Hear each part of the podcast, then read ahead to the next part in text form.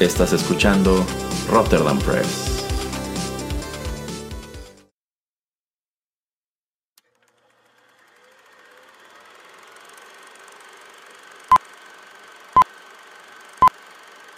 Rotterdam Press presenta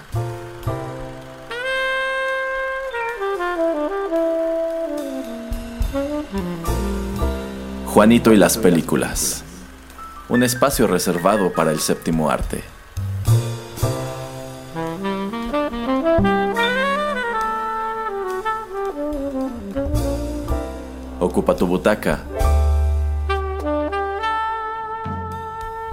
Comenzamos.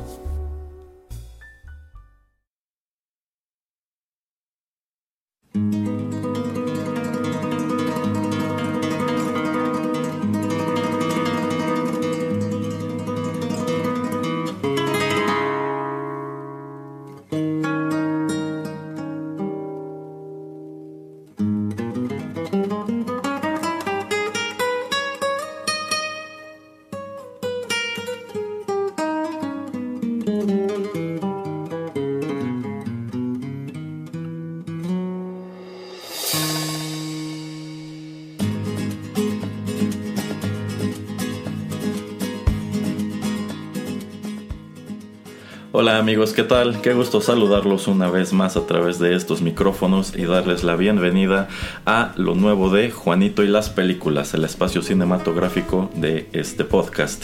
Yo soy Erasmo y aquí me acompaña, híjole, ya no sé ni qué pensar ni qué esperar, el titular del programa, el señor Juanito Pereira. ¿Por qué? ¿Usted se, siente sorprendido a veces de, de los temas que yo traigo o algo así? De repente, de repente, hay, hay, veces, señor espera que estoy aquí sentado grabando y, estoy sudando por dentro porque no sé con qué sorpresa me vaya a salir. No, no se preocupe, este, está aquí, va, va, por, va, va por buen camino. Muy bien.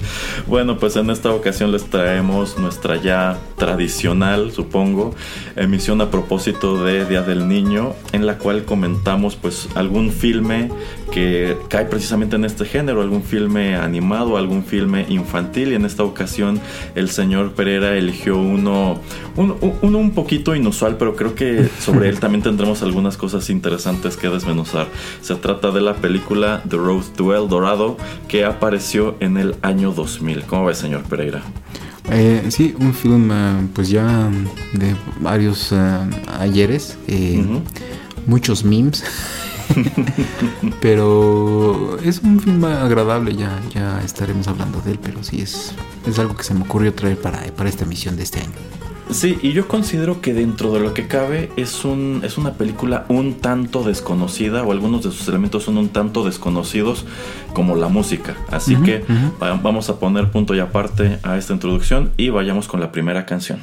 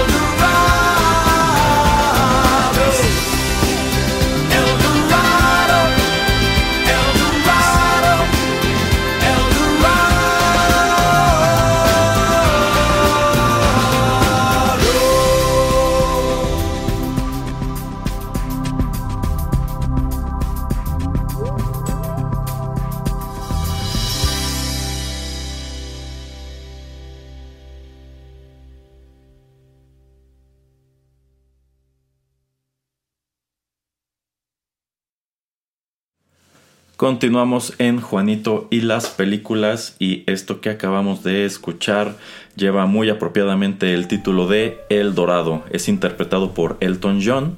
Esta canción es escrita precisamente por Elton John y Tim Rice, que de hecho ya venían de trabajar con mucho mayor éxito en otro filme de Disney. Pero bueno, ellos presentan esto como el tema principal o el tema introductorio de la película The Road to El Dorado, que se estrena en el año 2000. Esta es una película de DreamWorks y como tal la música es recopilada por su propia discográfica que llevaba ese nombre. Eh, DreamWorks.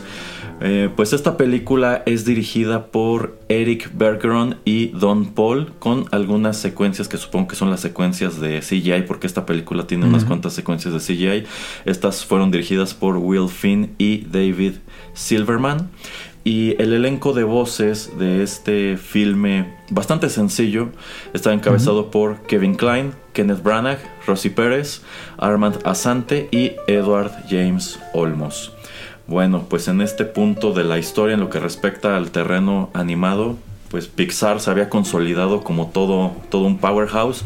Y por otro lado teníamos a DreamWorks que por aquí y por allá estaba sacando títulos que trataban de competirle al tú por tú y en, este, en el año 2000 ellos presentan este esfuerzo de The Road to El Dorado que debo decir, yo siento que es un filme que pasó un poquito desapercibido, que yo considero no supo capitalizar tanto sobre el material que estaba presentándonos. Y precisamente por eso, bueno, pues quiero hacerle, quiero empezar haciéndole un par de preguntas al, al señor Pereira.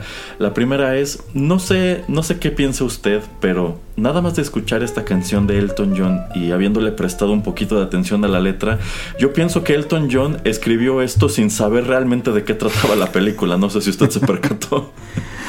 eh, sí, se escucha un poco genérica, ¿no? O sea, y mm, bueno, ya hablaremos un poquito más acerca de la otra música, pero em, como que no tiene esa, ese misticismo o ese tipo como de... Eh, eh, de manera de haber sido creada como pues Elton John lo hizo por ejemplo con El Rey León. Eh, entonces sí comparto con usted el, el, comentario de que pues se siente como que le dijeron ah pues aquí tienes muchos millones y una canción que tenga que ver con con más o menos esta primicia. Eh, bueno, más que una canción, un número de canciones, en sí es mm, todo un disco de canciones de Elton John que él escribe para esta película. No todas aparecen en la misma, pero en lo que respecta a esta en específico, yo siento que le dijeron, la película más o menos trata de esto, escríbele, porque la letra como que plantea una historia muy distinta a la que terminas viendo. En realidad, como que su, su, canción da a entender que esto es como que el redescubrimiento del dorado, porque aquello de que menciona que la ciudad fue creada por los dioses y se perdió mil años y demás. Pero bueno, eh, creo que creo que no es una mala canción introductoria. Si bien, como he señalado antes, nunca he sido muy fan de, Elton John. Bueno, también quería preguntarle, señor Pereira, si de regreso en el año 2000 a usted le toca ver esto en cines. No, no, esta me la topo en, la televisión, supongo que en el Golden, alguno de esos canales este, de paga. Eh, como usted dice, que sí, sí me pasó hasta a mí un poco desapercibida. Pero creo que también era una época donde yo no estaba viendo así muchísima animación. Em, entonces sí, de hecho, mm, ahorita que estábamos preparando el programa, antes de prepararlo, es que me doy cuenta de que es del año 2000. Pensé que de hecho que era como hasta del 2003 o 4, o sea que no era exactamente de, ese, de ese año. Entonces también me sorprende que, que ya tiene 23 años de, de, existir esta película. Ok, bueno, yo sí recuerdo haber visto en distintas visitas al cine el afiche de esta película, en el cual vemos a estos dos personajes principales montados en el caballo que está este eh, coseando y al fondo se ve como que entre, entre la maleza la pirámide, la pirámide dorada. Y pues ahí tiene grandote el título, de Road to El Dorado. Entonces yo sí recuerdo haber visto los afiches, pero no recuerdo haber visto la película ya como tal anunciada en el cine. O no me interesó o hay otras tantas cosas que se la llevaron de calle, que bueno, eso sí es exactamente lo que ocurre. La, la película se pierde un poquito entre la oferta que hubo en, en aquella primavera pero tampoco la, bueno, en vista de que no la veo en el cine, me la encuentro una cantidad de años después, no puedo precisar cuántos, en el cable. Y eso fue de esas ocasiones en que estás cambiando y de pronto llegas, creo que estoy, estoy casi seguro que al canal Golden. Y vi esto y dije, ah, es aquella película. Bueno, voy a dejarla como al fondo. La agarré ya muy hacia el final. Y pues la terminé de ver y pues como solía ocurrir en el cable, la repetían muy seguido. Y en, algunas de esas repeticiones la vi, que por supuesto la daban eh, doblada al, español. Y, en, y debo decir que en, estas, en estos primeros acercamientos que tuve con la película, no sé usted, a mí no me gustó gran cosa, no, no me atrapaba mucho e incluso pensé, bueno, supongo que, que, no me perdí nada por no haberla ido a ver al cine. A usted, en un primer acercamiento a esta película, ¿qué le pareció? Y como usted dice también, o sea, comparto eso, fue como algo que dije, me, o sea, em, no se me hizo algo tan sorprendente y obviamente eh, tenemos que recordar que la mayoría de las películas que son animadas duran 90 minutos, este, esta dura hasta un poquito menos, como 80. De hecho, se me hace una película muy corta. Mm, entonces, em, digamos que eh, ahora sí que el título también está mal, ¿no? Porque es The Road to El Dorado en, inglés, o sea, el camino a El Dorado. No, porque eso dura como 10 minutos. O sea, llegan bien rápido y la mayoría, la mayor parte de, todo eso pasa ahí. Este, yo creo que eso también como que lo hacen muy, eh, no sé si adrede para que enfocarte y para, pues, explayarse en lo que tiene que ver la historia y enriquecer un poco este lugar que es El Dorado Em, eh, sí, o sea, no se me hace algo, en, ese, en, ese, entonces no se me hizo como algo uh, súper especial. Eh, obviamente teníamos ya historias como lo que era em, Toy Story, Toy Story 2, eh, más o menos por, por ese entonces. Em, y también teníamos ya algunas películas como lo que iba a hacer, bueno, lo que fue antes este, El Príncipe de Egipto, que creo que fue la primera que saca esta, esta casa productora. Eh, y un poco después ya sale, por ejemplo, Shrek o Spirit, que Spirit se me hace muy underrated, la verdad. Em, pero sí, o sea, se me hace como eh, no tan compleja la historia en ese entonces y de hecho aún, aún ahora. Eh, y no me atrapa, o sea, se me hizo como algo, como usted dice, es algo para tener ahí de fondo. te puedes divertir por un ratito pero que no tiene, no tenía o no, no, en ese entonces no le vi yo como que dije, ah, esto es muy especial o es muy diferente. Lo que quien estaba pateando traseros en ese entonces, como usted dice, es Pixar. Entonces, eh, cualquier otro tipo de casa productora que estaba haciendo animación en ese entonces, pues hasta un Disney no no le llegaba los talones a lo que estaba haciendo Pixar en ese entonces. Eh, sí, sí, en definitiva ellos eran pues el ente dominante. Eh, en este punto faltaba un año para que DreamWorks ahora sí empezara a llamar la atención con Shrek. No estoy seguro en qué año se estrena eh, La Era de Hielo, que es otro de esos grandes éxitos que tienen. Pero en lo que respecta a esta película de El Dorado, yo creo que algo de lo que le pega es, es eso, que es una película bastante corta incluso para los estándares de las películas animadas de la época. Yo aquí tengo el dato de que dura 89 minutos con todo y créditos y hay que tomar en cuenta que es de esos créditos son como 5 o 6 minutos. Entonces, incluso las primeras veces que la vi, yo pensé ¿Será que no le puse atención? Pero siento que no pasó mucho en esta película. A lo mejor efectivamente me perdí de algo. Pero eh, se va tan, tan deprisa todo que sientes que en los distintos escenarios en los que van colocando a estos personajes no ocurre mucho realmente. O sea, quizá en algunas de estas situaciones pudieron haberle sacado más jugo, pero también tomando en cuenta que dentro de la película se escuchan como cuatro o cinco canciones, ahí réstale unos tres, cuatro minutos por cada una y te quedas con una historia increíblemente compacta. Y lo que es ya como tal el acto principal, que es todo lo relacionado con El Dorado, bueno, ahí hay otras tres canciones y sientes eso, sientes que quizá que había una historia más grande que pudieron haber desarrollado y quién sabe por qué no lo hicieron. Eh, entonces, pues no, no, no se siente como algo tan imponente como estas historias sencillas pero muy profundas como, como Toy Story que ya incluso tenían mucho que ver con los dilemas existenciales de los personajes mientras que estos personajes también se sienten eh, pues muy unidimensionales. Sientes que nunca terminas de conocerlos no terminas de enamorarte de ellos ni entender sus motivaciones y tampoco entender pues qué es lo que se llevaron de esta de esta aventura entonces yo considero que dentro de la filmografía de Pixar, pues este es un título un poquito desafortunado. No, no DreamWorks. Eh, DreamWorks, perdón. Este, eh, sí es este un, un título un poquito desafortunado. Y por eso decía que creo que también es un título relativamente desconocido. Porque yo creo que no mucha gente fue a verla. Y si es recordada, yo pienso que es por algunos elementos que quiero que comentemos en los siguientes bloques. Pero bueno, ¿algo más que quiera comentar aquí antes de ir a otra canción, señor Pereira?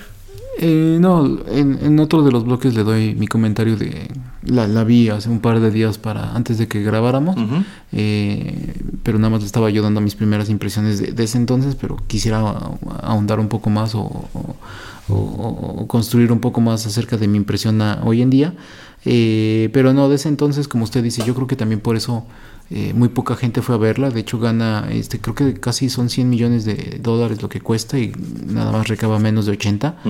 Entonces, híjole, sí le metieron mucho, mucho dinero, apostaron mucho por ella y pues la gente simplemente no fue a verla. Exacto, sí. Pero bueno, vamos a escuchar más música y continuamos la charla.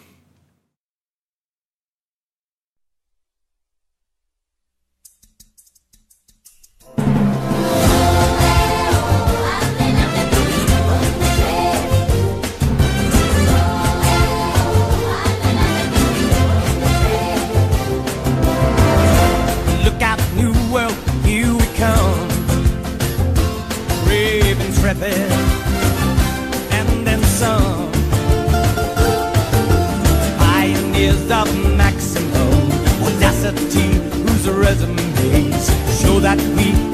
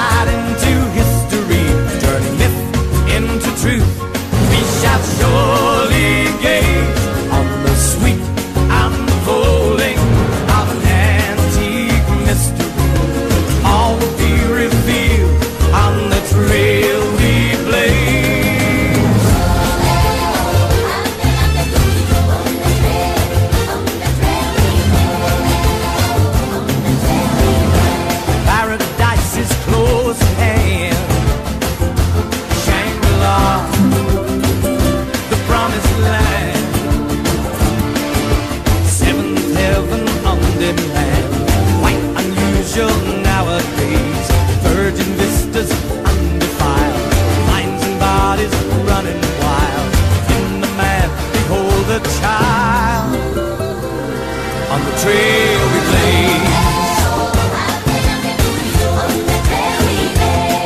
The trail we blaze is a road uncharted through to a golden shrine. No place.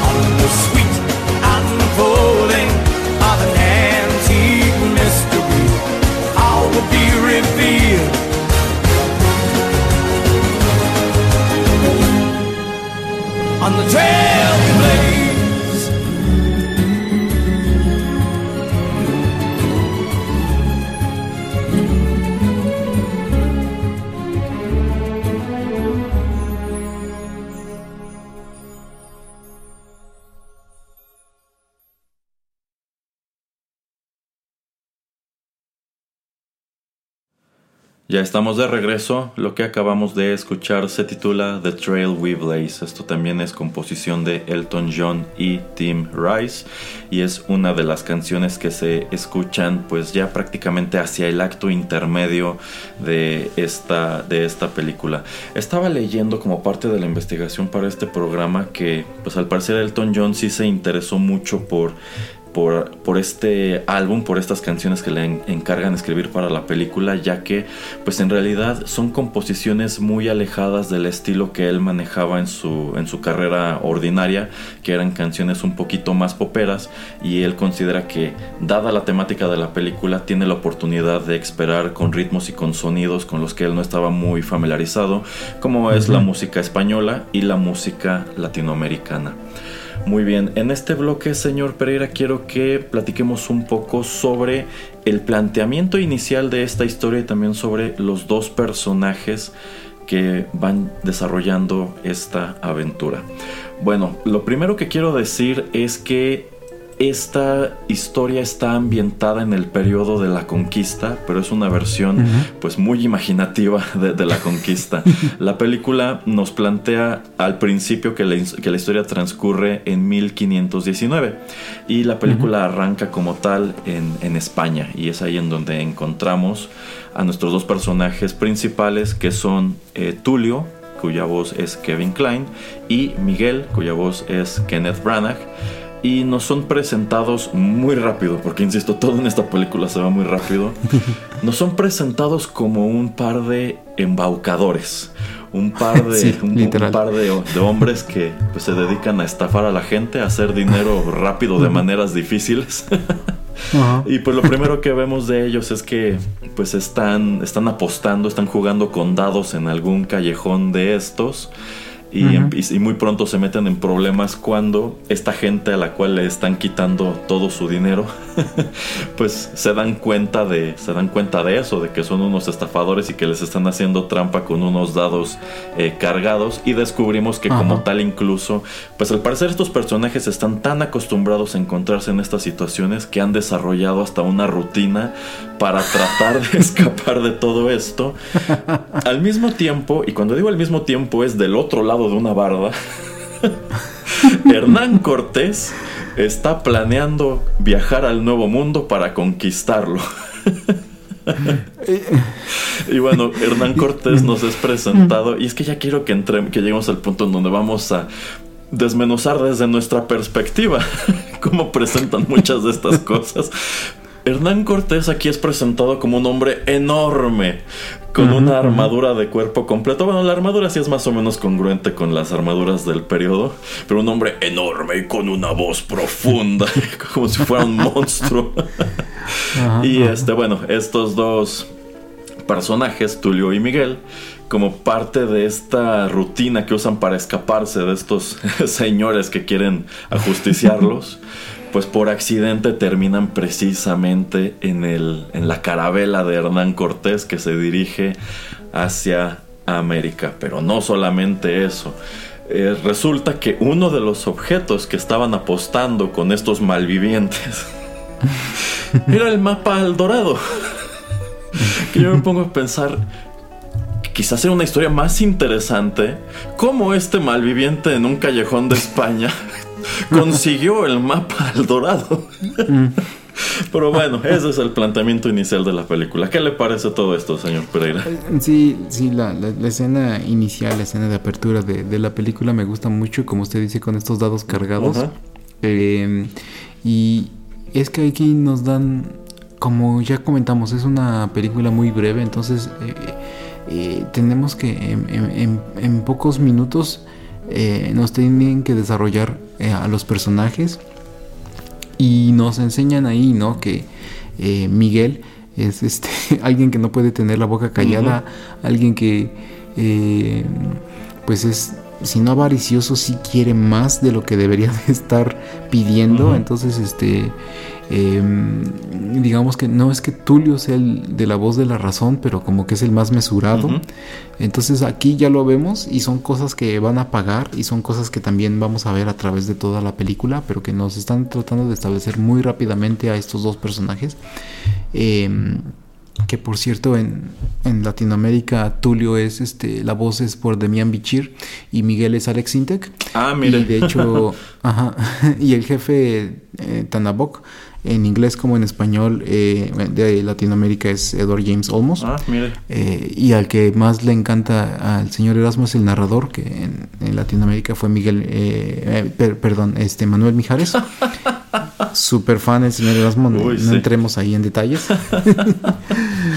pero, pero sí, o sea, esta, esta escena inicial de, pues la, la avaricia, ¿no? La, la codicia de querer ver este que ve este mapa Miguel se lo pone como hasta yo pensé que nada más se le iba a aprender Uh -huh. que iban a perder y que nada más él ya sabiendo exactamente cómo llegar así se iban a ir Uh -huh. eh, y cómo los atrapan Uh -huh. y toda esta toda esta escena teatral que, que, que realizan este con este eh, duelo de espadas que tienen eh, y cómo pues al- eh, creyendo que escapan y terminan ahí con este toro con este eh, gran toro que, que está del otro lado y parece corrida un poco lo que están tratando de hacer eh, se me hace muy chistoso no y, y bueno la manera en que terminan en, uno- en uno de los barcos de, de Cortés también eh, se me hace muy muy bueno o sea es- creo que es este bastante bueno y dicen, bueno, ya nos podemos librar de, de todos ellos y queremos salirnos de estos barriles y no pueden porque están ahí atrapados. Eh, y llegando al tema de que, pues tenemos a Hernán Cortés, que lo ponen como un personaje todo alto, fornido, y amenazador. Ajá. Yo creo que no podrías hacer esa versión de El Dorado hoy en día. No, no, no, nada, ¿eh? Y Nada. tal- pero, pero yo creo que también era un poco, no, si no un poco, yo creo que ya era controvertido te- ut- haber utilizado ese nombre en ese entonces. Yo hubiera usado cualquier personaje ficticio que era un conquistador. también, Porque sí. ya ve que en otros lugares nada más así luego les dicen como el conquistador. y poner, ponerle el nombre Erasmo o lo que quieras, ¿no? O sea, no, no importa. Pero si conocías y obviamente cuando eres animador te tienes que meter un poco a leer de historia y todo esto y sabiendo todo lo que sucedió con este personaje, yo creo que fue mala elección eh, utilizar su nombre y sobre todo porque no es alguien que salga por un gran tramo de la película, o sea, es simplemente al principio y casi al final de la película que nos lo encontramos y es más incidental que otra cosa porque de hecho, Sí, bueno, ya que sí, lleguemos sí, al final de la película, yo dije, bueno, está como que... ¿Para qué, no? me- me- ajá, exactamente. Entonces como que, que me causó más ruido que, que nada. Y entonces si, si lo hubieran dejado como alguien genérico, pues no creo que nadie se hubiera quejado. Ajá. Eh, y es eso, ¿no? Eh, también para eh, hablar rápidamente también de la presentación de- del otro personaje que, que, que hace este tridente de personajes, al, por lo menos al inicio, que es el, el caballo al, altivo. Eh, también me gusta, ¿no? O sea, su presentación es rápida, es este, muy breve, pero es eso, ¿no? Es, es un caballo inteligente que sabe escuchar, que, que también quiere lo suyo. Nada más le falta hablar. Ajá, exactamente. Pero que también es un, es un gran personaje y eso es yo creo que algo que eh, eh, hemos visto en los últimos 20, 25 años, tomando a, a los animales de las películas donde salen humanos y, y dándoles este tipo, como, como usted dice, si no, si no pueden hablar, eh, sí les damos muchas este, características tal vez humanas o mucha inteligencia eh, que los hacen divertidos. Y este caballo es de esos caballos que, que me, que me terminaron gustando mucho eh, de los animados. Otro de los que me gusta muy, muy mucho de los animados es el que sale en, en Tangled, Enredados Ah, sí, o como sí, se llama en español. Ajá, ajá. Me encanta ese caballo también. Este. Y bueno, entonces otra vez, ¿no? En presentarnos rápidamente un personaje que eh, pues va a tener una gran participación en la película, aunque es eh, mudo, pero que está ahí eh, y que de manera incidental termina eh, uniéndose a la aventura de estos dos chicos locos. Y sí, o sea, yo creo que en ese entonces es como la fiebre del oro que luego aparece en Estados Unidos, ¿no? Que todos se empiezan a mudar a, California en, en, búsqueda del oro. Eh, yo creo que está bien establecido eso, ¿no? De que había muchos personajes, yo creo que en ese entonces en, en Europa, que vieron el nuevo mundo y pues simplemente se volvieron exploradores para ver si podían traer riquezas y hacerse ricos de la noche a la mañana o de hacerse de muchas tierras también de la noche a la mañana. Así es, y bueno, una vez que Tulio y Miguel se encuentran a sí mismos en el barco de Cortés, pues son descubiertos como polizontes, son arrestados, pero como son muy ingeniosos, urden un plan para, para escapar, valiéndose precisamente de Altivo, que en sí es el caballo de, Hernán Cortés, y pues logran liberarse y hurtar un, bote salvavidas, una pequeña lanchita de madera, en donde terminan atrapados, pues están varados en medio del mar junto con este caballo y no, saben qué hacer, no saben si regresarse a España, no saben si agarrar el rumbo a América, aunque no veo cómo tuvieran manera de saber para dónde quedaba ninguna de las dos. Pero bueno, es precisamente en esta lanchita que inician ahora sí su camino al dorado. Y quiero que platiquemos un poco sobre eso en el siguiente bloque. Así que vamos a escuchar más música.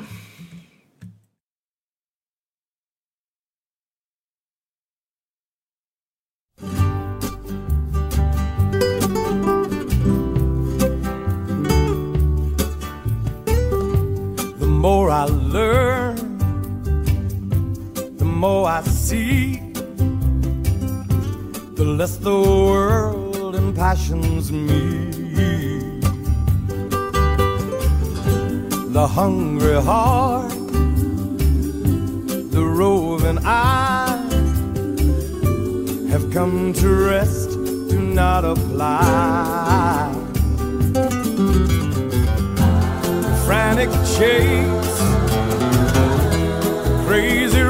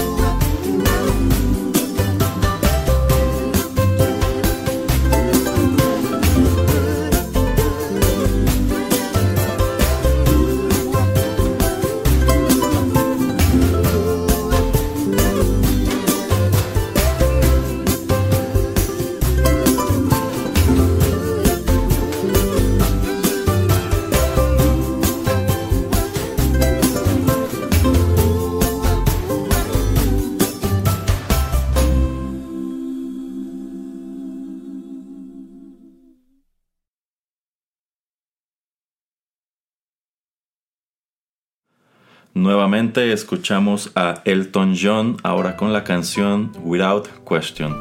En esta también podemos escuchar las voces de Don Henley y Timothy V. Smith. Y al igual que las anteriores, es escrita por Elton John y Tim Rice. Muy bien, en el bloque anterior dejamos a Tulio y a Miguel junto con el caballo altivo varados en medio del Atlántico en una, en una lanchita de madera. Me recordó mucho, señor Pereira, ahora que lo volví a ver, este episodio de Los Simpson cuando igual Homero y Ned Flanders y Bart y uno de los hijos de Ned están varados en un bote salvavidas a la deriva y mientras que ellos llegan a una sucursal de Krusty Burger que está en, en una torre petrolera.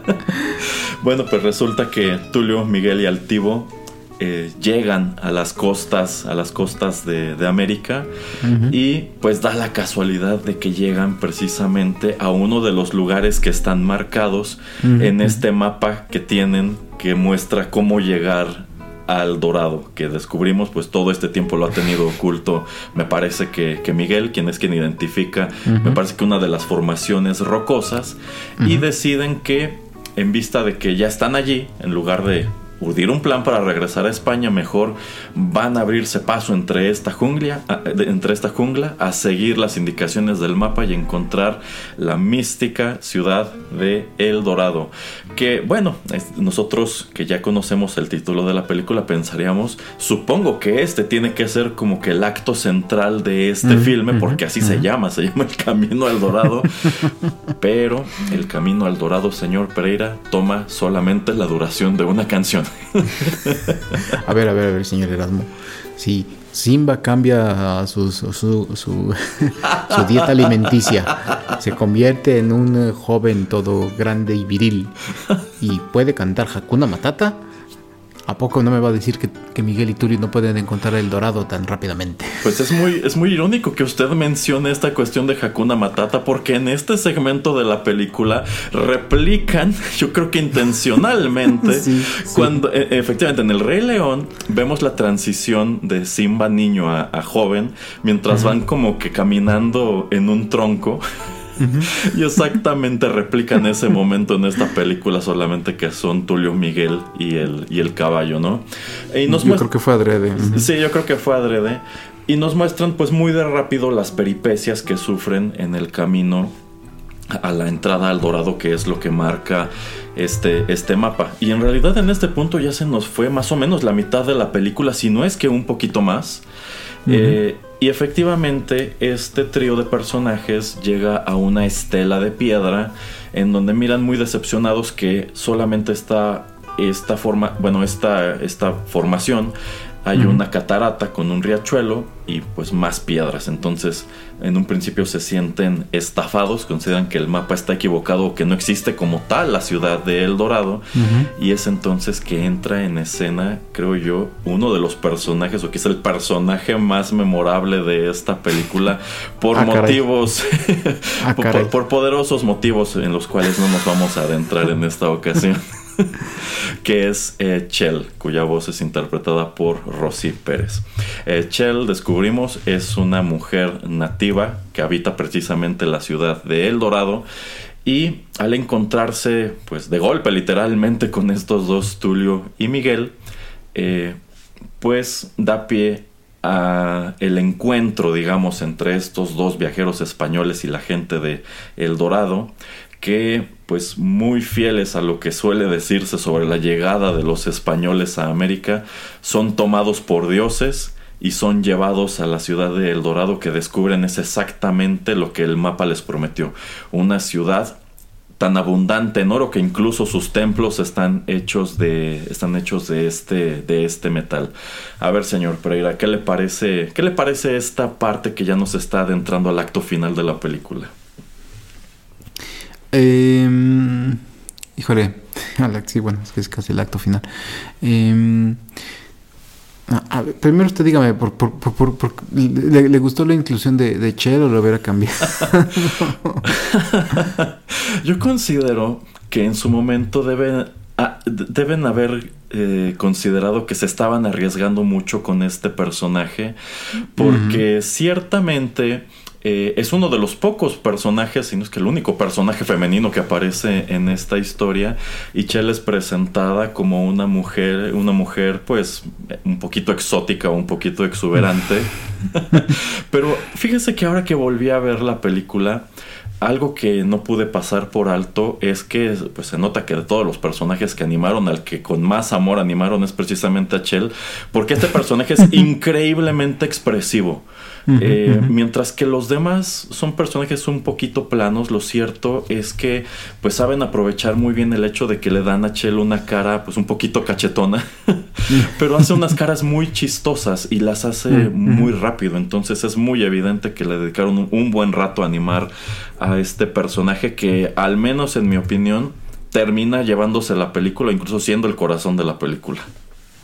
Oh, mire qué interesante. Eh, sí, lo que estaba escuchando en una reseña es que Eh, la película es en, lo que cabe muy realista, como usted dice, con, las expresiones de los otros personajes. Eh, es una película que también, em, que bueno, es este, animación, pero también es tiene un gran rango de comedia y que le faltó mucho de este tipo como de expresiones raras o, más este eh, determinantes o expresivas a, los otros personajes como para hacerlo más comedia o para hacerlo deshumanizarlo en el sentido de que no parecieran humanos reales sino que estás eh, asegurándote que estás viendo una película animada para niños. Eh, y si usted tiene razón. Yo creo que esta es la chica donde más hicieron este tipo de expresiones. Eh, lo que se me hace raro es, bueno, no raro, eh, interesante y obviamente que toman, yo creo que de, de, lo que sucede cuando llega a Cortés es lo de, lo de los caballos, ¿no? Y de los este, conquistadores que van montados en ellos y pensar que son este, dioses. Eh, obviamente ahí tenemos a, pues ¿qué es? no es un sacerdote, es un mago, ¿cómo le podríamos llamar a...? Pues yo digo que sí es como el sacerdote este uh, Khan, creo que lo estoy pronunciando mal, pero en fin. Em, eso como que también este tipo de no no visiones perdón pero eh, todo lo que tienen ya en sus escritos de que van a llegar van a llegar los dioses y van a llegar montados así como en serpiente pero en este caso es este es el caballo eh, el, el, pues llevarlos y, que estén sorprendidos, Miguel y Tulio dicen, ya nos cargó porque nos, van a, nos van a sacrificar o algo. Eh, y que están tan sorprendidos de cómo pues los este, están considerando dioses y nuevamente, ¿no? O sea, son un par de estafadores que están encajando en, o sea, están, están en su chocolate, ¿no? O sea, están exactamente en lo que, lo que son buenos. eh, y me gusta otra vez nuevamente que eh, lo poquito que los hemos conocido, como que eh, Tulio le dice, a ver, este, Miguel, enfócate. sí, exacto. Llegamos, llegamos a este lugar y está, sí es, sí es verdad, sí es, es un lugar donde hay muchísimo oro. Eh, de las primeras cosas que vamos a hacer es ver de qué manera podemos este, llevarnos. ajá, ajá, exactamente. Vamos a ver cómo lo podemos llevar. Y lo más importante, y a mí me gusta porque yo sé que eso va a terminar mal, es vamos a poner a, a, Shell como este algo que está off limits. Eh, ah, Exactamente. O sea, no nos enfoquemos en, ella, este, dejemos ese tipo de tentación para otras ocasiones y vamos a enfocarnos a, lo que vinimos, ¿no? Pero fíjese, eh, yo, creo que parte de lo padre de esta dinámica es el hecho de que, aunque evidentemente Chell es el eye candy de esta película, en realidad es, sirve un propósito mayor en cuanto a que descubrimos esta es una chica igual de viva que ellos. Y ella, pues, de inmediato se da cuenta de que estos dos no son dioses eh, y se las apaña para incluso pues meterse a este salón en donde están planeando todo esto y dice, ah. saben que yo no los voy a exponer, yo sencillamente quiero ser parte, quiero ser parte de la estafa porque quiero irme de este lugar, que es algo que nunca terminan de desarrollarnos. Eh, eh, es lo que, es lo que, ah, es lo que yo creo que seguramente lo cortaron, ¿eh? Porque Estoy seguro que han de haber puesto como que era una chica virgen, iba a ser sacrificada o algo. Y llegó alguien y les dijo, no, no, no, es que no puedes poner eso en una película para niños. Seguramente cortaron esa parte de por qué se estaba escapando. ¿eh? Yo creo que termina siendo peor porque, pues, nada más de ver esta dinámica y ver cómo ella quiere huir de este lugar, pues da pie a que pienses que esta chica o es una esclava o es este otra cosa.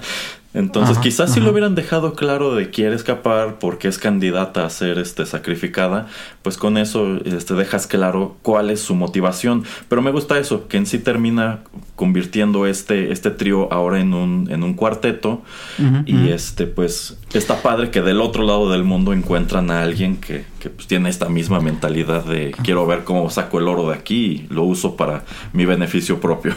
sí, y, sí, y lo que me gusta es que no la ponen como la damisela en, en, exacto, en peligro, eh, que no es la chica la que tienen que salvar, sino que sirve un propósito, eh, como usted comenta, yo creo que el error que tienen es no de explicarnos qué está pasando y por qué está escapando y casi escapa.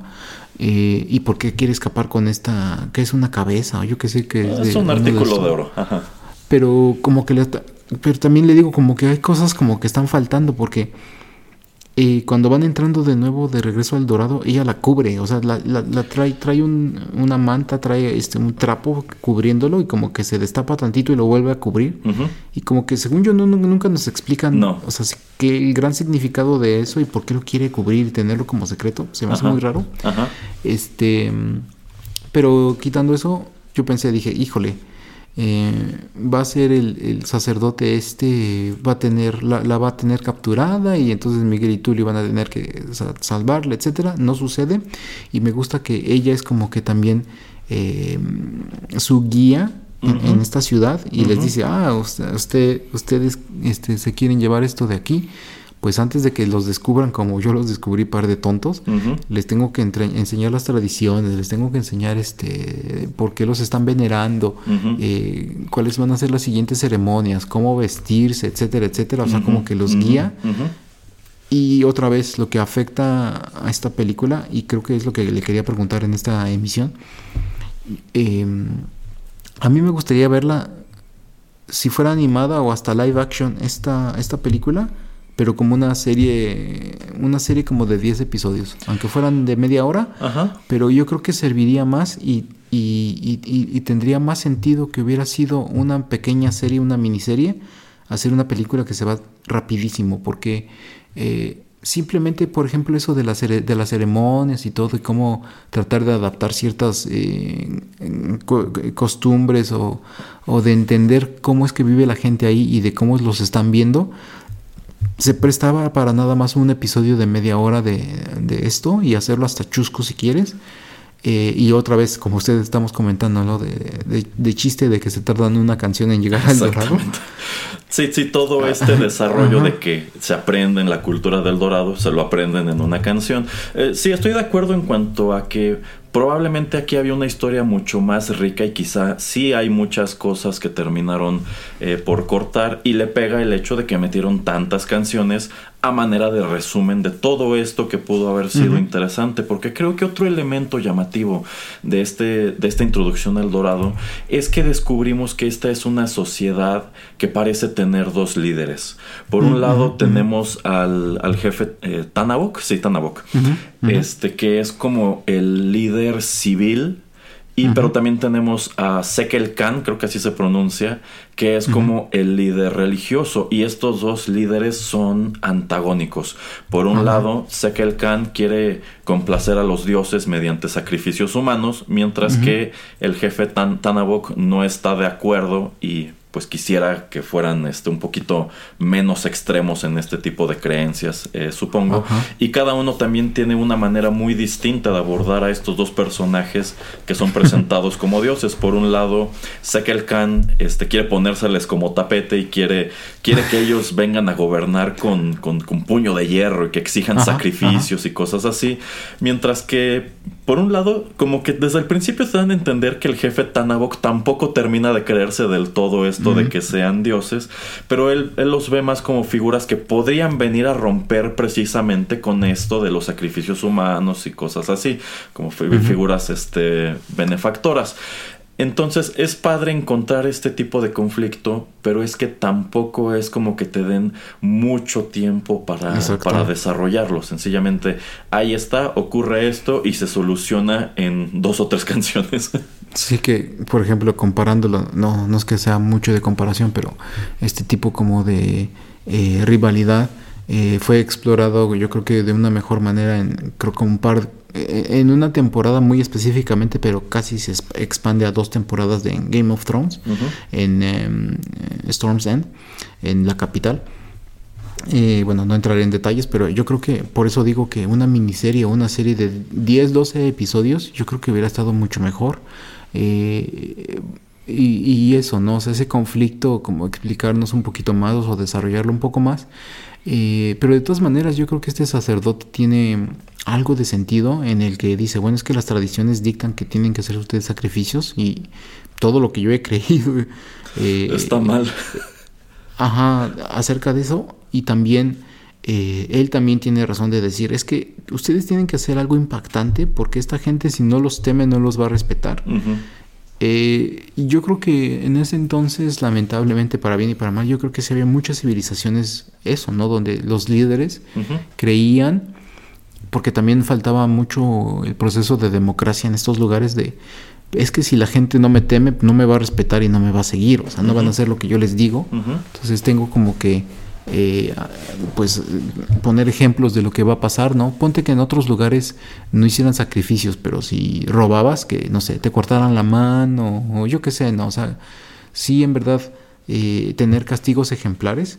Y en ese caso, por eso, por lo menos en ese sentido, sí le daba yo un poco de razón al sacerdote de, bueno, es que sí, si ustedes son dioses, también tienen como que jugar un poco ese rol para pues extender suficientemente su estadía ahí para poder llevarse todo lo que se quieren llevar.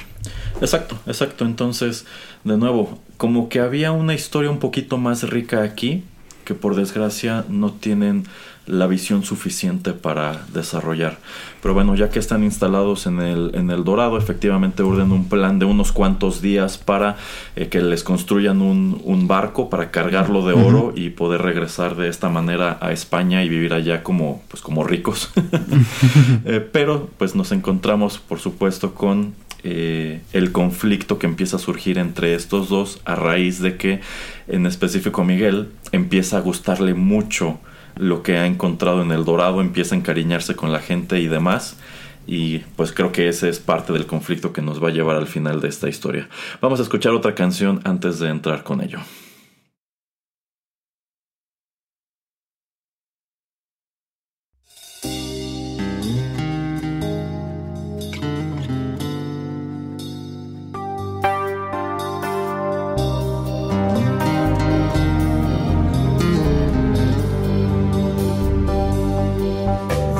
Much I haven't shared with you along the road.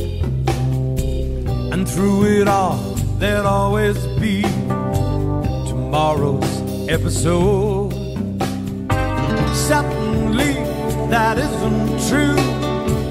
There's another avenue beckoning the great divide. Ask no questions take no side. Who's to say who's right or wrong? Whose cause is brave or run? Still, we are, have always been, will never be as one.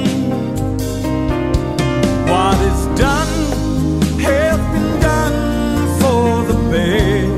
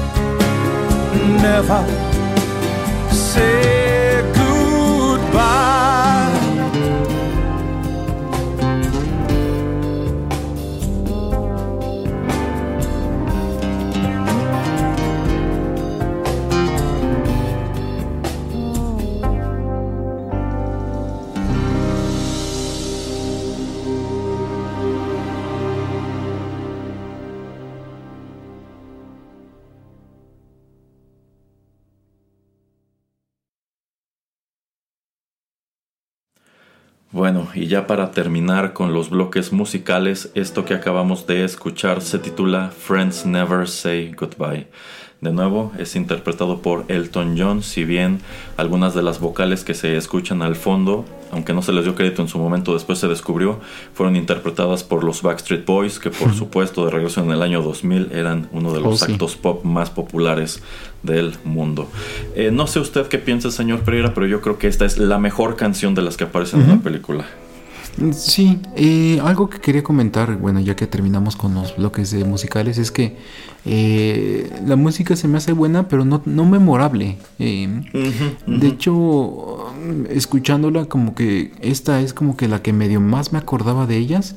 De las otras, como que un poquito la tonadita, pero no es algo que yo diga, es que me sé la letra o me la aprendí, o, o sea, como que. Eh, si no me dices que es Elton John, yo pensaría, ah, es tal vez alguien que se escucha o que agarraron que se, que se escucha como él, porque nunca fueron tan exitosas. Eso también se me hace como un poco extraño, ¿no? Que eh, yo creo que también fue por el éxito de la película que, no fueron tan, eh, eh, tan importantes o tan recordadas. Eh, no es que sea mala música, pero pues es extraño, ¿no? Que también alguien de la altura de- del señor Elton John se haya involucrado en el proyecto y que no hoy en día no recordemos una de estas canciones mucho como se recuerdan pues muchas otras tantas de otras películas animadas. Es que creo que algo que le pega es que no, no todas estas canciones son muy pegajosas y tampoco terminan de sentirse como algo como algo que tenga las dimensiones de lo que presentó en su momento para, para El Rey León. Mm, O sea, no, no lo sé. O sea, es raro encontrar una película de este tipo que no tenga al menos eso. Una canción de la que puedas eh, acordarte. Pero sí, estoy de acuerdo. No quiere decir que sean malas.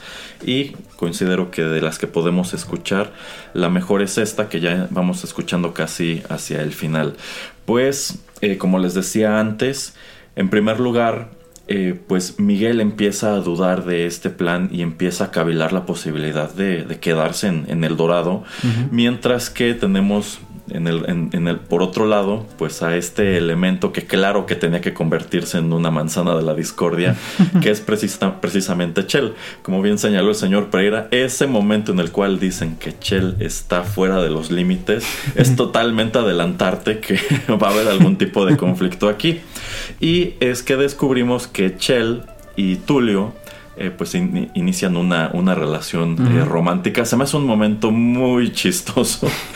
Quizá incluso hasta un poquito subido de tono para una película que supuestamente va dirigida a niños. Como pues Chell literalmente este quiere seducir a este a Tulio y él como que se está haciendo de rogar y como que dice no, no, no, quiero caer en la tentación pero no debo y como que termina diciendo ay al diablo ya y este pues Miguel se da cuenta y por un lado él se siente traicionado porque es- rompieron el pacto y no solamente eso, por ahí es- lo- los escuchó decir de que a lo mejor hasta podrían irse juntos a- de regreso a España sin Miguel y como que él dice, bueno, pues si ellos quieren irse sin mí a España, en ese caso yo quiero quedarme en el Dorado porque me gusta aquí, este, ya me encariñé con esta gente, etcétera, etcétera. Entonces como que al final, hacia el final de la película, la relación entre estos dos personajes se está fracturando. por desgracia esa fractura dura lo de esta canción. Exacto. Porque, pues ya cuando llegamos al acto final encontramos eh, la escena del juego de pelota, que bueno, ya que estamos llegando a este, a este elemento, esta, esta civilización de El Dorado, pues es presentada como un híbrido de pues con elementos de la cultura mexica, de la cultura maya, de la cultura olmeca, porque en este riachuelo que entra a la ciudad, Ajá. ahí se alcanzan a ver al fondo unas cabezas olmecas. Entonces como que es un, es un Frankenstein de distintos eh, elementos y uno de esos elementos que considero está muy en orden que hayan incluido es el juego de pelota porque lo presentan pues como era, eh, ponen en, en- en esta especie de callejón entre dos muros, tienen estos, estos aros en lo alto y pues ellos elaboraban una pelota de caucho que debía empujarse con las caderas y se anotaban los tantos haciendo pasar la bola por estos aros, lo cual me imagino debía ser algo bastante difícil, como pintan que es muy difícil en, en- en esta película. Y me gusta esta escena en primer lugar porque se me hace muy chistoso como pues ellos deciden aventar a los dioses a jugar el juego de pelota seguros de que pues, tienen que ganar porque ellos lo inventaron. y les presentan a este equipo que son puros tipos enormes como si fueran jugadores de fútbol americano que empiezan a darles una paliza y pues en vista de que son este embaucadores y Chell está sumada en este en este engaño, pues agarran al armadillo y pues lo, lo empiezan a utilizar para hacer para hacer trampa. La verdad se ha dicha ganan este encuentro haciendo trampa, pero ocurren dos cosas. En primer lugar, ya hacia el final del encuentro, creo que por allí alguien le acomoda un codazo o algo a Miguel Ajá. y lo hace sangrar por encima de una de sus cejas. Y por otro descubren que en vista de que ganaron el encuentro, pues este, estos jugadores que, que perdieron tienen que ser sacrificados ritualmente en su nombre. Este... Cuando, cuando en la realidad era al revés, los que Así es. sacrificaban eran a los que ganaban porque se ganaban el honor de ser sacrificados a los dioses. Eh, y pues es el último punto de confrontación entre Miguel y el sacerdote que le dice, pues no, por enésima vez no queremos sacrificios humanos, no va a haber más sacrificios humanos, pero como parte de, esta, de, de este regaño es cuando el sacerdote se da cuenta de que Miguel está sangrando y le cae el 20 de que todo este tiempo lo han estado engañando. ¿Por qué? Pues porque en esta cosmogonía los dioses exigen sacrificios humanos porque necesitan sangre ya que ellos no tienen sangre. Y decide llevar a cabo este plan que igual se desarrolla de una manera muy rápida de utilizar este magia porque al parecer este sacerdote sí tiene poderes Ajá. ajá. y, y- y aún- y- y usa esta escultura de un jaguar, un jaguar tallado pues muy a la usanza de los mayas, este, como su meca.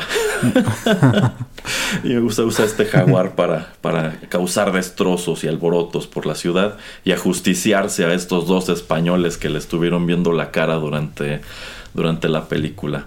Y pues eh, la verdad es que logran librar esta situación de una manera eh, muy sencilla. Y ya con eso estamos llegando prácticamente al final de la historia. ¿Qué le parece esto, señor ¿Qué? Pereira? Eh, sí, eh, el armadillo, según yo en el internet dice que se llama Vivo, y ese Ah, era el, apoyo, el, ap- el apodo de- del director, Mm. Eric eh, Bergeron, que es francés, le, le dicen Vivo, entonces así le pusieron al armadillo, que también es otro, ese es otro de esos personajes que me gustan, que salen muy poquito y, mm, o sea, súper incide- incidentales. Eh, eh, me gusta me gusta cómo lo animaron Em, que es por eso que yo pensé que también por alguna razón íbamos a tener como a dos eh, villanos que iba a ser Cortés una tipo de batalla que dije Sí. ya no sí, sobra sí, tiempo pero cómo lo van a hacer Ajá. Eh, y, y- y el sacerdote obviamente con, con su meca meca jaguar.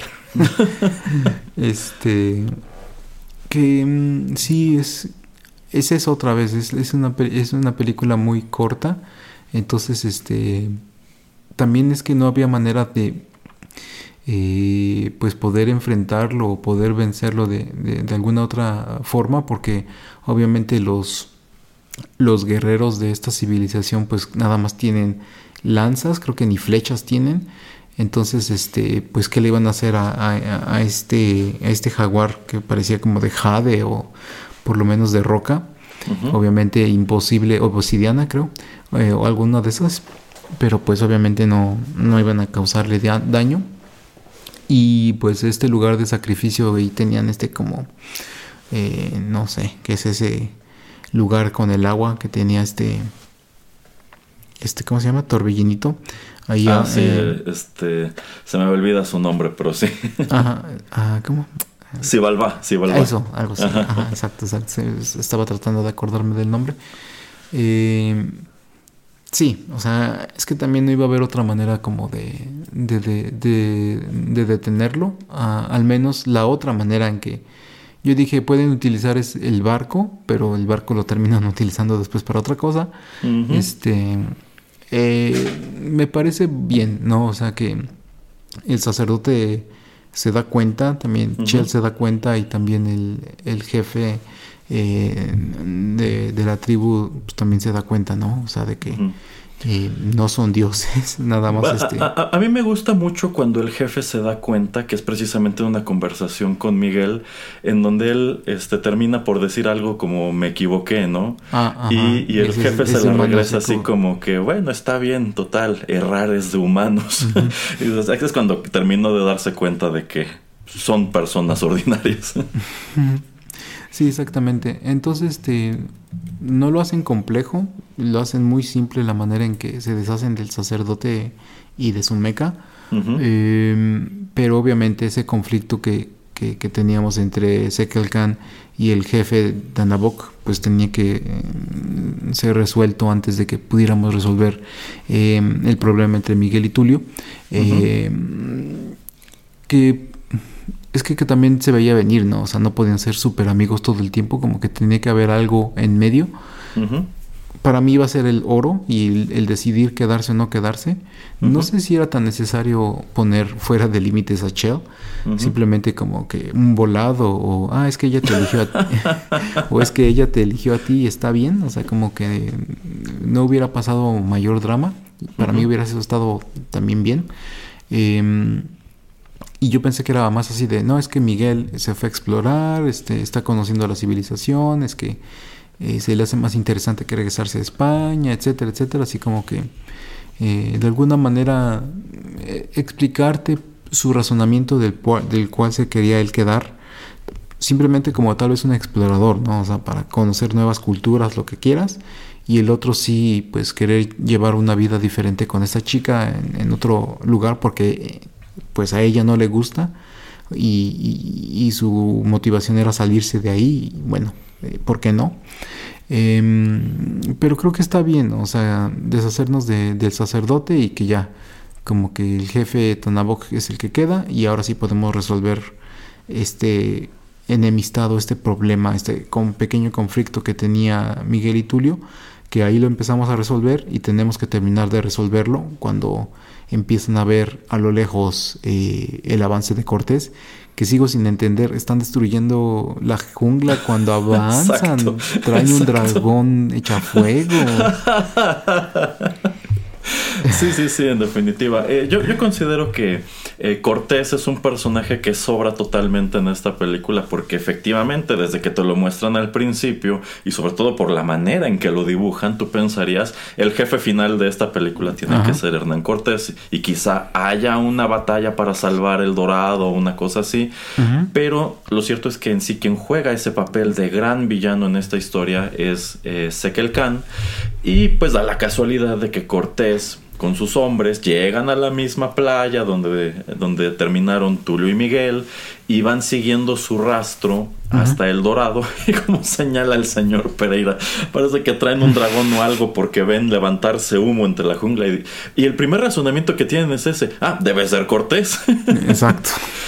Y, y en realidad este elemento de la llegada de Cortés es todo lo que necesitan Tulio y Miguel para reconciliarse.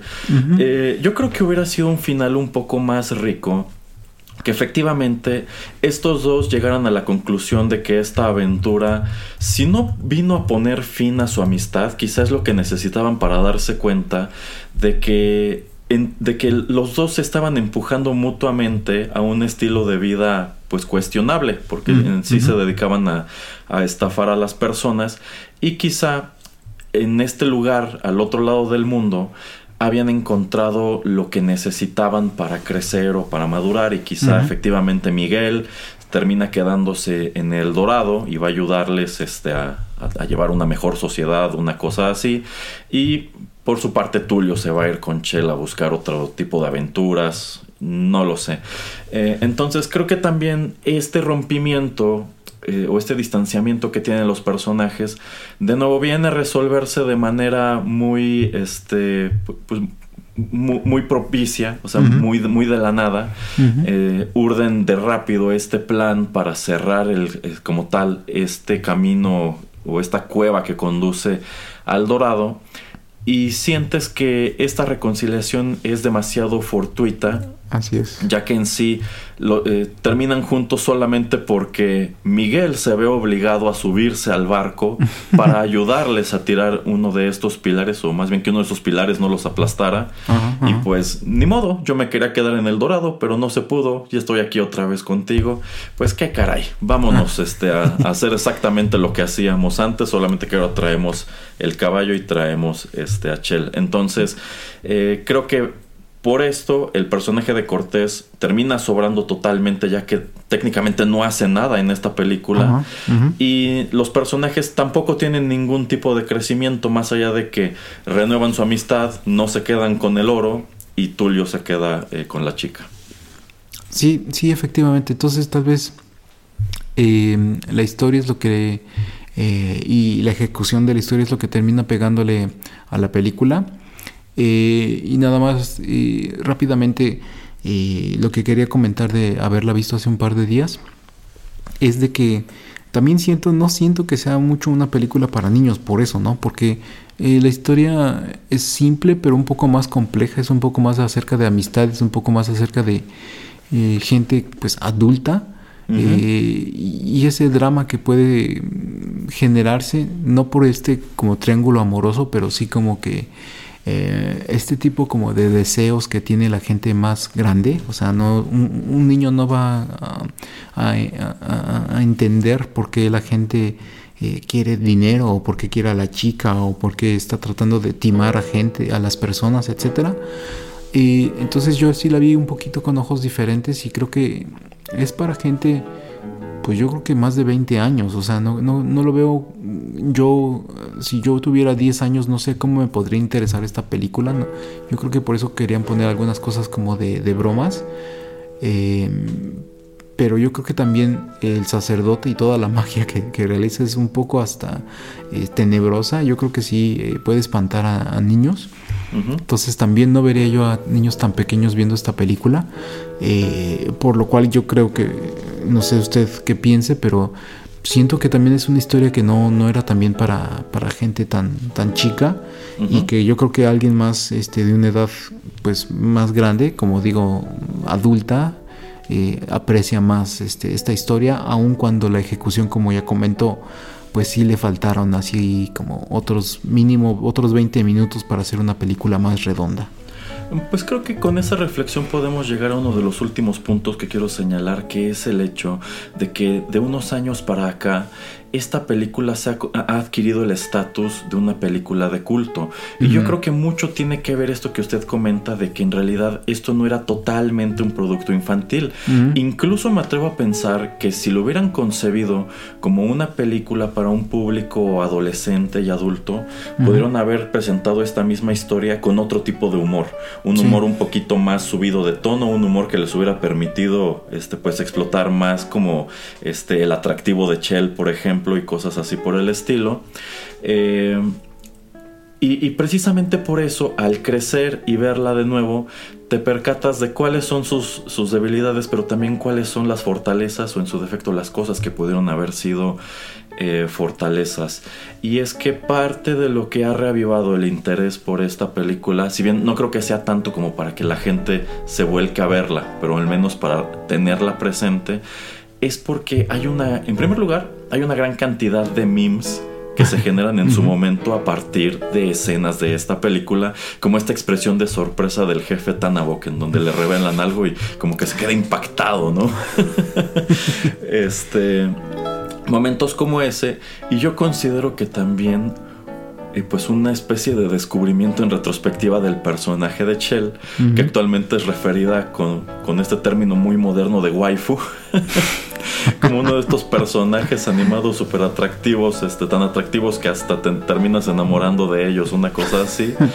Entonces, eh, son este tipo de elementos los que han hecho que lo revaloren, no niños, sino un público que actualmente es adulto. Entonces, creo que allí, allí no le atinaron del todo al blanco y evidencia de que esto pudo haber funcionado de otra manera, con otro tipo de humor, es el hecho de que ese mismo año Disney lanza un poco más adelante de, creo que en noviembre, la película de The Emperor's New Groove, que Ah, es una película que también está ambientada en, una, en, en un este, escenario precolombino, en ese caso con los incas, que en su momento iba a desarrollarse como una película épica o dramática, al estilo de Pocahontas, al estilo del Rey León, e incluso se iba a titular eh, Kingdom of the Sun. Pero supongo que se enteraron de que DreamWorks estaba haciendo esto y dijeron, van a decir que es muy parecido. Ajá. Y le dan totalmente la vuelta y terminan presentando la que yo considero es hasta hoy una de las mejores comedias animadas que ha dado esta casa productora.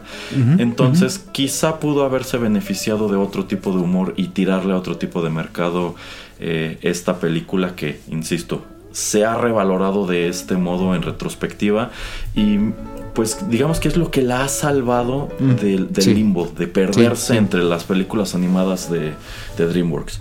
Los memes y también la súbita popularidad que tuvo el personaje de Chell. Así es, sí, efectivamente. Em, no sé si es algo como que eh, la gente como que a fuerzas tenga que ver de, de más o menos ese de esos años. Me gusta más este Emperor's New Groove que, que El Camino al Dorado, pero como usted dice, yo creo que ha renacido y ha retomado cierta popularidad por el internet. Entonces, em, yo creo que gracias a eso es que va a tener un poquito más de longevidad. Tanto pudieron haberse parecido estas dos películas que le juro que yo estaba casi seguro que el jefe Tanabo, que en realidad se llamaba Pacha,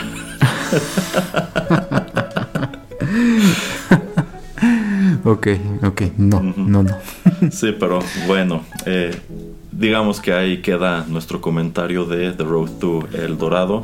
Quizá lo último que quiero señalar es que también, pues en retrospectiva, eh, se, ha, se ha acusado que esta es una representación muy ignorante tanto del conflicto de la conquista como por la manera en que presentan a estos personajes que habitan la ciudad de, de El Dorado. Debo decir que en lo personal a mí no me molesta, no me ofende, no, no nada, porque a fin de cuentas, pues es, es eso, es una película animada, es, es un- es una situación totalmente eh, imaginaria, pero pues puedo entender que como están las sensibilidades actuales mirándola en retrospectiva, pues si haya quien pueda acusarla de racista, de sexista, de un montón de cosas, pero pues al menos yo en lo personal no tuve ningún inconveniente con nada de esto cuando la vi por primera vez y ahora que la volví a ver pues pues tampoco, si bien pues entiendo que están, están acercándose a un tema muy complejo y muy controvertido, eh, pues con una mirada bastante inocente.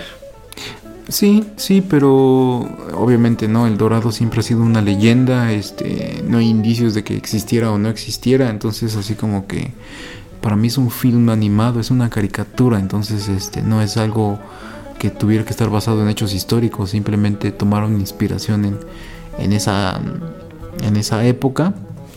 Eh, y como yo lo que le comento, ¿no? Yo creo que lo único que no me hubiera eh, que me hubiera gustado que cambiaran es no darle el nombre a, a Cortés.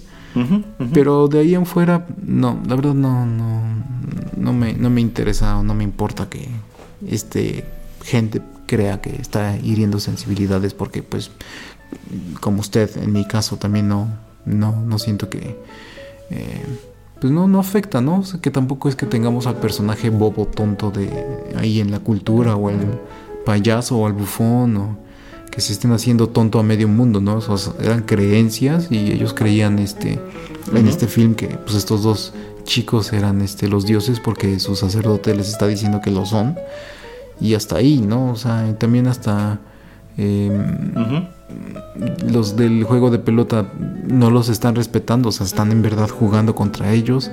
Este, los guardias, este, jaguares, pues también los respetan y hacen lo que ellos piden. Y digamos que los únicos asustados y que no saben qué hacer es, pues son los ciudadanos, pero pues es que eso también pasaría ahora, ¿no? O sea, si te traigo a alguien que es muy foráneo a, a ti, que no se parece nada a, lo que tú a lo que tú ves este diario cuando sales a caminar, eh, pues también tal vez reaccionarías de esa manera, ¿no? Entonces no no no le veo problema alguno.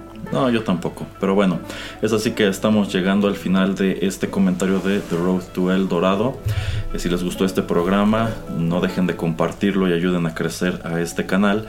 Y les recordamos que el grueso de los contenidos de Rotterdam Press está disponible en SoundCloud y también pueden escuchar lo más reciente en su app de podcast favorita.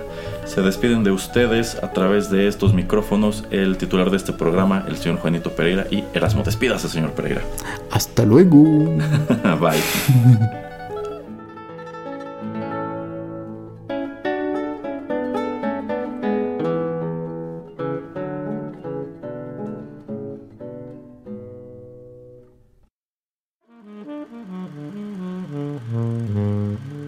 Juanito y las películas llegó a su fin.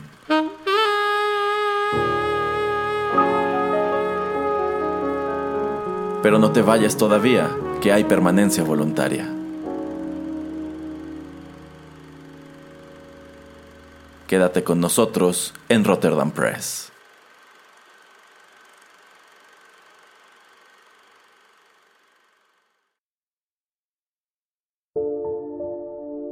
Gracias por escuchar Rotterdam Press. Si le gustó este programa, no deje de compartirlo y síganos en nuestras redes sociales para enterarse de los próximos contenidos. Encuéntrenos en Facebook, Instagram y Twitter. Rotterdam Press. Radio como hecha en casa.